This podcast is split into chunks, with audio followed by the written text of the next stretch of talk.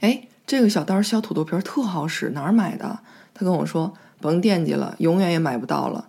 好了，买不着就买不着了。但万没想到，怎么看都是那么不起眼的一个小物件，竟然给我结结实实的上了一课。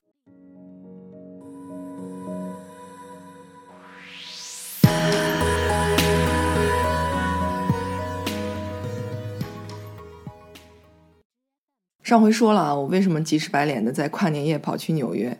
行，蹭吃蹭住，晚上做饭用到的一把普通的小刀，拽出来的一段往事，真够下饭的。Eric 就是被求婚的那位，当年呢，他也就七八岁的样子吧。姥姥把五个美金交到了一个摆地摊的老爷爷手里，拿走了一把小刀。回家之后呢，用着感觉不错，转天又寻到了那个街角，又买了一个。现在，Eric 他姥姥已经去世了啊。姥姥家的两个，妈妈拿去了一个，Eric 拿来了一个。这么说来的话，就这小刀可真够金使的，超龄服役了吧，都算。Eric 跟我说啊，他一直都认为老爷子始终都会坐在那儿，直到有一天这小老头没再出现，没再出摊儿。后来呢，纽约新闻说老爷子去世了，全纽约的人才恍然。这个著名的小老头真的走了。他去世之后很长很长时间，仍然会有人奢望在街角能遇到他。据说啊，他闺女在老爷子去世之后啊，也出来练过摊儿，但被纽约政府给禁止了。那为什么老爷子可以，还可以了那么多年？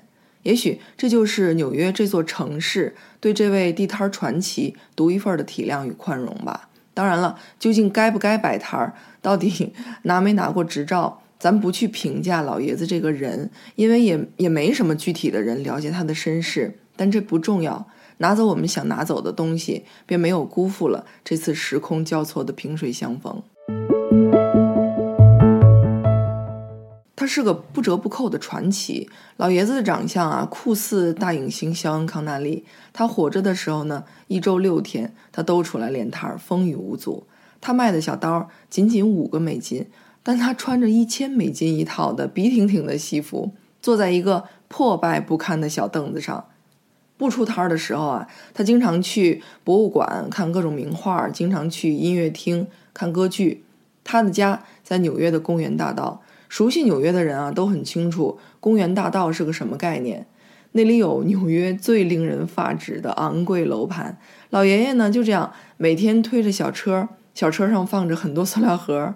从公园大道走出来，上街练摊儿。请注意啊，他的富豪人设跟他练的这五块钱的摊儿，咱要搞清楚这俩事儿的先后顺序。如果他首先是个大富豪，然后闲来无事在马路上图个乐子，那就没什么所谓了，个人趣味不同嘛。但真实情况是他就是凭着这五块钱的摊儿，才攒出了大富翁的人设，那就是完全不同的俩故事了。所以他的练摊经历，他的财富积累，说到底。都是他的销售秘籍，而这份销售秘籍毫无疑问，里面必定蕴藏着营养特别丰富的街头智慧。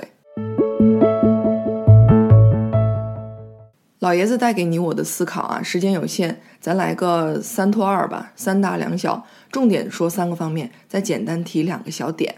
好，三个重点，第一，绝口不提销售。Eric 说啊，从小到大就没见老爷子亲口喊过一句。啊，快来瞧啊，快来看啊！最好用的削皮刀啊，物美价廉啊，快来买一把等等，这种类似的吆喝，他只是低着头，用手里的小刀把土豆和胡萝卜削出各种各样的造型，来体现这把小刀的各种功能。他说的最多的是：你知道土豆有多少种吃法吗？土豆可以呈现多少种形态吗？是丁儿，是块儿，是条儿，是片儿，还是小花瓣儿？通通可以。你看，他终究是在给潜在的消费者提供一套解决方案，让你知道一个圆圆蠢蠢的小土豆到底有多少种摆盘的可能性。除此之外，他什么都不说。很多时候啊，他会跟你讲：你今天看到了土豆、胡萝卜可以变得这么好玩、好看，回去跟你的好朋友们说说，让他们在做土豆的时候也想办法把它们弄得漂亮一些。做饭的人和吃饭的人心情都会变得很愉快。他说：“你不一定非要买我的这款小刀子，回家去把自己家里正在用的那一把的潜能发挥一下，也许会有奇迹的。结果不用说你也知道，回到家呢，自己的小刀子怎么可能弄出那么多样子呢？分明就是老爷子手上这款才具备的功能啊！所以转天老爷子接的单就多了，关键是谁还没个朋友啊，没个家人啊？哪会是只买一把这么简单啊？长此以往下去呢？你说他不赚钱谁赚钱啊？说回到我们自己啊，经常会发现卖软件或者某种无形服务的公司，在他们的网站上面啊，都大致会给你几个套餐供你选择，免费版、低配版。高配版甚至旗舰版等等啊，不同的价格提供给你不同标准的服务，而除了免费版之外的那几个版本啊，大概都会给你个试用版，一般呢是七八天啊，十五天啊，试用结束，要么你决定买还是不买，要么就拍拍手走人了。这个路子有没有什么问题呢？咱们敢不敢啊，绕开这么血淋淋的销售模式，绝口不提什么套餐不套餐的呢？微软的死对头，他恨之入骨的一家软件公司，看他是怎么玩的。你进了他们的网站啊，即便你把他全站的每一页都翻下来，看不到一丝一毫的销售的痕迹，没有套餐，没有价格，没有任何的功能介绍，只有试用。问题来了，试用之后怎么定价呢？那不是乱套了吗？有些消费者买不起贵的那种套餐，那你如何跟进呢？可人家全然没有考虑销售这件事儿。您先用着，普通的软件不是几天半个月的免费体验、免费试用吗？我们永远都没有日期的限制，您随便用。听起来是不是疯了？不设时间限制，那怎么完成转化？怎么完成销售？你公司怎么赚钱呢？他们是这么玩的，不用时间来限制，但他们使用另外一个维度来控制你，比如站内信息发送超过十万条之后，该功能就被锁住了。其他的封锁方式可以举一反三啊，我们会看到哦，十万条是个什么概念呢？仅仅是免费赠送十万条这么简单粗暴吗？让你试用七天还是半个月？你能够发送站内信息的次数和频度，见仁见智啊，因人而异吧。有的人呢，七天都未见得发送超过一百条；有的人七天恨不能超过十五万条了。所以。我把你发送的次数作为一个界定，好处是十万条，你的使用惯性已经形成了。一旦抽离，你将无鸡六兽的难以适应。某个具体动作的惯性，从来都是跟频度和次数是正相关的，而绝非七天或者半个月这种所谓的时长。因此，我不急于销售，我不着急，我就跟那儿坐着，我等着。终有一个临界点，超过十万次之后，你再想发送十万零一条的时候，发不动了。措手不及的惯性作用下，你还能干嘛呀？除了交钱维持这种强粘度的惯性，我保证你什么都做不了。第二，见人下菜碟儿。艾瑞克说啊，看老爷子卖东西，即便你已经买过了，你都愿意搁那儿站着看一会儿，真的就应了那句话。我也说不出你究竟是哪里好，可我就是怎么都忘不了。见人下菜碟儿啊，乍听上去特别不仁义，是吧？特别狡猾。但是在商言商啊，真正卖东西的高手都是察言观色的老江湖。老爷子在收钱的时候啊，如果仔细观察，你会发现站在外圈的人递过来的钱，他会先收下；内圈的需要等待。举着一沓钞票的人。就是要买不止一个的人啊，递过来的钱他会先收下，买一个的需要等待。再有，穿着不是很光鲜、气质看起来不是很出众的人，递过来的钱他会先收下；衣着光鲜、气质出众的人需要等待。什么道理呢？你在卖一样东西啊，人们跟你说不，并不是因为他们不想买，不要把那个不视作一种拒绝，因为如果他真的不想买，早就走掉了。他们内心里最最强烈的声音是，他们拿不准这个购买决定是不是正确的，他们对自己做决定的能力是深度怀疑的，仅此而已。他们只需要一种确认：我选择购买这个决定是正确的，是性价比高的，是很多人都认可了的。看清楚这一点，接下来该怎么做就显而易见了。收外圈的钱，让内圈的人等着。外圈的人呢，之所以在外圈，是因为内圈已经站满了人，说明这个东西太值得买了呀。那么多人都已经包围了商品，我能买着买不着都要两说了，我肯定也要跟着买，这没什么好犹豫的。而内圈的人亲眼看到一张一张来自外圈的人递过来的钞票，也就更加确认了这东西值得买。其实内圈和外圈的消费者啊，存在着一种非常有趣的作用关系。怎么讲呢？当然要看是以什么角度说了啊。如果东西真实使用状态下没那么好，你可以说他们是互相蒙蔽、互相下套；如果东西确实好的没话说，那他们其实是互相推荐、互相成全。同样道理啊，这也解释了一沓钞票为什么不用等，衣着光鲜的人为什么需要等了。因为一沓钞票它需要确认的量级比只买一个的人要大好多倍，特别容易变卦。所以赶紧的，您的钱我得先入袋为安。而衣着光鲜的人他本就不差钱儿，他需要确认的量级一定比穿着相对寒酸的人要低很多，没有必要反复掂量才做出一个所谓艰难的决定。顺手的事儿罢了，所以等着也不要紧，跑不了。现在有这么一种职业啊，给消费者做消费分析的，各家有各家的算法和套路，都有密不外宣的东西啊。换句话说呢，在他们的眼里，消费者就是你我的脑袋上都顶着一个随时变动的成绩，每个人都有一个隐形的消费信用积分。有的人呢，打客服电话就要比其他人等待的更久。这已经是行规了，很多机构呢也会把这些积分数据卖给大公司，让大公司好对症下药的伺候消费者。只要你有银行卡，只要你有手机，只要你曾经开通过网上购物、在线支付，这些所谓的成绩单就都无时无刻不在累积，始终跟在你身上。信用卡，你想去销卡的时候，对方呢也会看你的情况来决定再给你提供点什么，还是干脆什么都不给你了。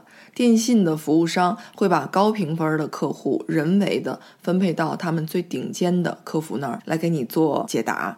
那航空公司更加是如此了，有些人的升舱机会就是要比别人大很多。美国有个大学生啊，别说一个宿舍了，恨不能半个楼道的所有购物，他一个人都承包了。为了招揽更多的人过来呢，他自动说给你打九八折，一百块钱的东西你给我九十八就可以了，两块钱我替你出。他这是在干什么呢？冒傻气呢吗？好端端的为什么要自己补贴着，还费力不讨好的做个中转呢？哎，那咱就得好好想想，他要的究竟是什么了？他要的是积分吗？也对，也不对，单单要积分就把它说小了。他想通了一件事儿啊，在日后必将是个人信用傍身随行的大气象。他要的是跟时间紧密相连的，无论谁都帮不了你去补足的，在大学这几年的信用缺失。同理来看，夫妻二人如果总是在使用某一个人的信用卡来购买所有的家用，如果对不起啊，到时候分开了。另一方会猛然发觉，我天哪，我的个人信用体系需要重新建立啊！这些年我的户头下就没有买过什么值钱的东西。到那个时候，咱的起跑线，咱的信用布局，也许比这个大学生都还不如了。你说，如果你是银行，你是某个商家，你会更宠爱谁呢？第三，永远不要小看小钱。老爷子就坐在一个破板凳上，年复一年，日复一日，五块五块这么卖下去，听起来这五块钱跟公园大道的豪宅扯不上任何关系。可谁也无法否认，资产偏就是一块钱一块钱攒起来的。艾瑞克回忆说啊，其实你仔细看的话，老爷子收钱的时候啊，放钱的顺序都很讲究的。新放进来的钱啊，是放在那沓钱的底下。你想啊，还没有开张的时候，他一定要先拿出一部分自己的钱，让人看到他手里已经有钱了。这种怂恿的心理作用是很明显的。为了搞清楚自己今天的入账，也方便他盘库清点，势必不能乱放。就这样，一个五块带动一个五块，再带动几个五块，成就了一个练摊儿的百万富翁。钱无贵贱，多少算多，多少算少呢？老爷子在演示的时候啊，都会时不时的加上一句话，一定要记住啊！回去之后你们也这么削皮儿，因为这种造型在下锅之后是最省油的，几顿饭省下来的油钱就可以买一张《纽约时报》了。另外，他还会非常幽默的捎带说上一句：一定回家之后看看清楚啊，你家的那个小刀子削皮儿之后，皮儿上面是不是还有一层厚厚的土豆？你可要知道，整个土豆削下来，皮儿越厚，证明你吃进嘴里的土豆就越少。同样花钱买了同样的土豆，收益可大不一样啊！就这样，他会旁敲侧击的让潜在消费者考虑一件事儿：同样是花一份儿钱，换回来的效果究竟是什么样的？优衣库台湾一家店的店长啊，就曾经说过，他能闻到小钱的呼吸。怎么讲呢？他小时候跟妈妈跑夜市，台湾的夜市很有名啊，他就跟在妈妈屁股后头卖卤蛋，他对小钱的魔力就特别有体会。台湾的夜市每一个摊位的竞争都很惨烈啊！你珍惜每一分钱，就可以做到起码两条：第一，要价可以比对手低，哪怕一点点也是优势；第二，成本控制的比对手好，哪怕一点点。其实这两条啊，本就是相辅相成、互相作用的。如果不珍惜小钱，就不会懂得成本控制的重要性。也更加不会懂得你帮助客户省钱的底层逻辑在哪儿。给产品定价的时候就丧失了主导权，你的生意也注定比不过人家。沃尔玛为什么要把使用了二十年的标语给撤换了？始终低价这标语不挺好的吗？价格低，消费者不是挺喜欢的吗？不改，改成什么了呢？为你省钱，让你生活的更美好。你看这里面的小心思就是。价格的绝对值高低不那么重要，重要的是你消费者认为是省了钱的，哪怕一点点就可以了。其实说白了，还是个消费者心理的游戏。你一直在销售，你说这个产品某一种功能特别好，另一种功能也不赖，他既会干这个，也会干那个，这么个卖法是对的吗？嗯，咱还是别这么说了，因为消费者会认为说。哦，我花出去的钱还为一些我用不到的功能买了单，不值当的。所以咱只提一句，某一个功能会让你日后用一次就比使用其他品牌产品的消费者省一点钱，就单单强调这一点而故意忽略其他，消费者在心理上就会自己去感受，自己去偷偷的发现，哦，这个功能我用得上啊，偏偏又能帮我省到钱，我要了。否则，你用各种花枝招展的功能迷了他的眼，扰乱了他的选择思路，他反倒觉得不划算，就放弃了。永远都别低估小钱的巨大潜力和价值。沙县小吃是怎么做到六十个亿的？凡是有城市的地方就有沙县，几块钱一碗的东西都风靡到日本去了。李嘉诚一个硬币马上就要流进下水道了，都会飞速捡起来。之前提过的 Slack to B 的办公聊天软件是吧？Workplace 也是，但他们选择的目标客户都是规模运作的公司企业，可偏偏有这么一家公司，想着说大的我干不了，那个钱我挣不着，我呢捡漏吧，把小时工攒一块儿，把工作性质当中最为明显的一个特点是需要倒班的那部分低收入的人群拢一拢，弄一个聊天软件可不可以？可以。反而大有可为。前些日子呢，C 轮融资三千五百万美金了，现在也已经推出企业版了啊！你看，一点一滴真的会积少成多，因为钱少就懒得去挣，因为看不到什么细微的差别就懒得去进行成本控制，到头来竞争对手会告诉我们究竟是哪里出了问题。简单提的两点啊，第一，对产品深信不疑。老爷子十几年如一日都在卖一样东西，说来真是枯燥。很多路人都问过他，这么好的销售技巧，您捎带手卖点别的，致富的更快吧？你猜老爷子怎么说？我可不傻，再好的销售技巧都比不过一件真真正正的好产品。好产品自己会说话的，他会自己卖自己。你可不知道，我花费了多少年才发掘了这么一款好产品。我坚决不换别的，这个小刀子我会卖到死。他也真的做到了，真的是卖到他离开人世的那一天。现在的商业大环境啊，如果按照一个特殊的角度来看，商场发生的全部交易行为就是一件事儿，所有的行业都是在代客采购。我替你去采购你需要的东西，我要做的是采买你最需要、最适合你的东西，而你要做的就是交钱给我。这个钱里头啊，有我的精密制造，有我的跑腿费，有我的经验，我的专业。我的独一门的功夫等等等等，所以我们到底应该怎么做个好销售呢？是在销售培训会上反复斟酌销售话术吗？其实想做一个顶级销售，我们首先要花很长的时间、很大的精力，在万千产品当中挑出那个最值得销售的、性价比最高的、最值得一卖的、你最最相信的东西。为什么现在充斥着很多的假货、冒牌货和那么多以次充好的山寨产品？因为每一款产品的背后都站着很多很多的销售人员。他们不分青红皂白的销售，他们真的相信自己卖的东西吗？当然不，但他们能拿很高的提成。如果这些假货或者次品的销售员都不做了，都辞职离开，都跑到他们真正相信的、自己都在用的好产品那儿去，那假货从源头就杜绝了。当然，不得不认这是个理想状态，因为绝大多数假货的毛利一定会比尖货高很多。提成的吸引力远远超过销售员自己的良知，快钱挣起来多爽啊！但快钱能不能像老爷子那样一屁股坐那儿那么多年，每年每月每天的每时每刻都能踏踏实实的维持稳定的现金流，那就自求多福吧。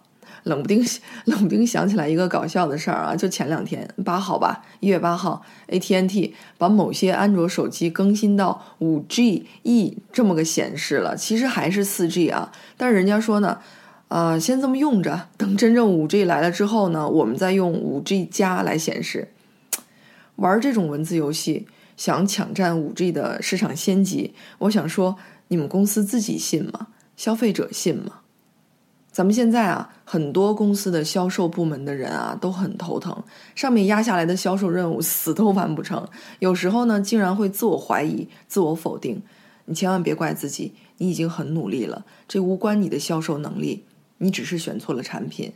与其反复跳槽，在各种烂产品当中挣扎，在怎么都不见起色的销售业绩上自暴自弃，还不如。真的塌下心来，仔细寻找那款行业当中最好的产品，把它吃透了，对它的各种性能深信不疑，再去投简历，哪怕从最低门槛的职位做起，你的未来也一定前途无量。永远记得，一款烂产品，它的宿命最多只能是一锤子买卖。如果咱一生不想总是打一枪换一个地方，那就花点力气卖你内心深处。最最相信的，你自己都愿意用一辈子的最有价值的好东西。第二，对产品全息掌握。老爷子经常坐那儿嘴里叨叨啊，要注意啊，回家看看你的削皮刀，哪个地方需要维护。一个削皮刀最该保护的是什么部位？这些信息啊，他大可以不说，但说出来呢，就会让人产生一种信任感。其实说白了，你了解自己产品的细节越多，跟潜在消费者的匹配度就越高，更容易调到一个频道上去。在咱的生活当中啊，卖手机、卖电脑的顶级销售，经常会去电脑、手机的维修店去跟维修师傅聊天，问他们这款产品经常会出现的问题是什么，竞品的维修情况如何，频次高不高。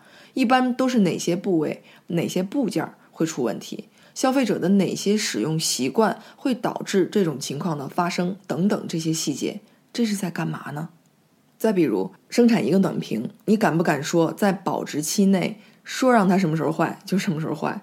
暖瓶盖总会有污垢啊，会被腐蚀吧？那就必须扔掉。那如果做不到按期废掉，势必就要在生产的时候特别费工费料。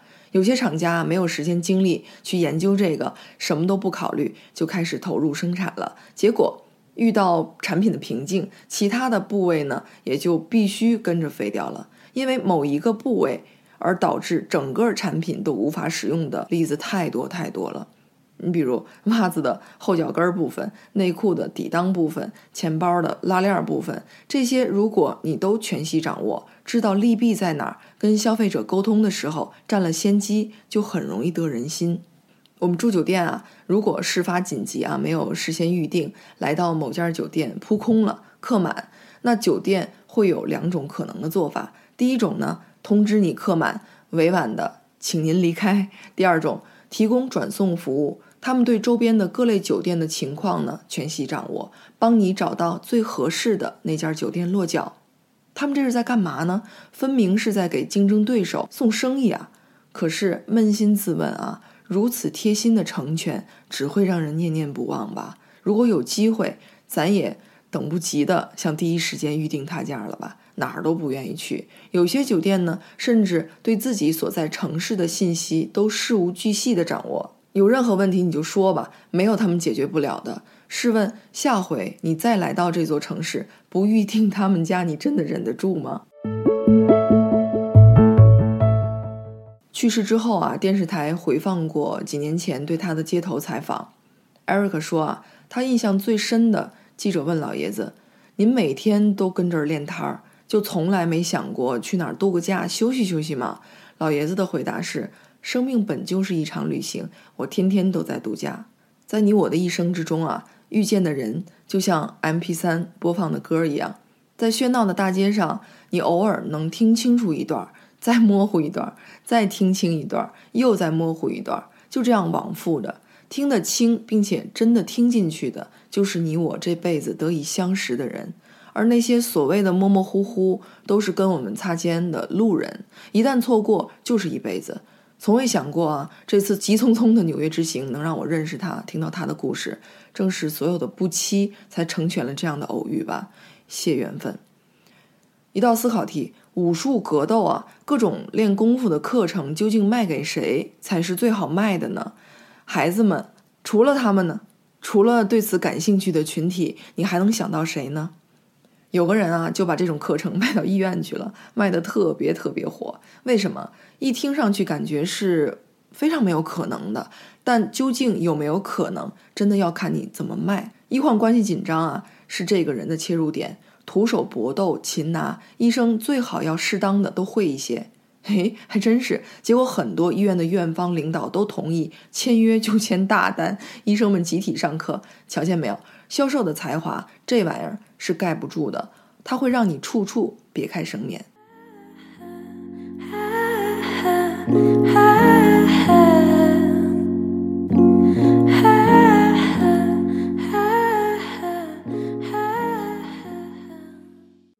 一项服务，一件产品，它拥有它看起来的样子和功能，但穷极你我的想象，也许都想不到，用户其实拥有。更诡异的判断依据、选择方法，他们使用这款产品或这项服务的时点以及使用的方式，永远都是个谜。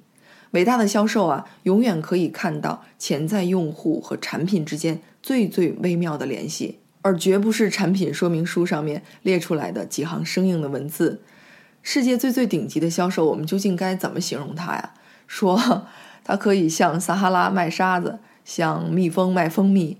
向素食主义者卖牛肉，向爱斯基摩人卖冰块，向快要淹死的人卖一桶水。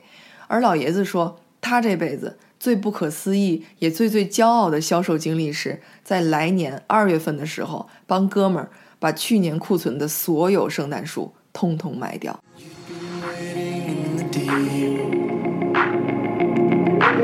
Dancing through your downfall.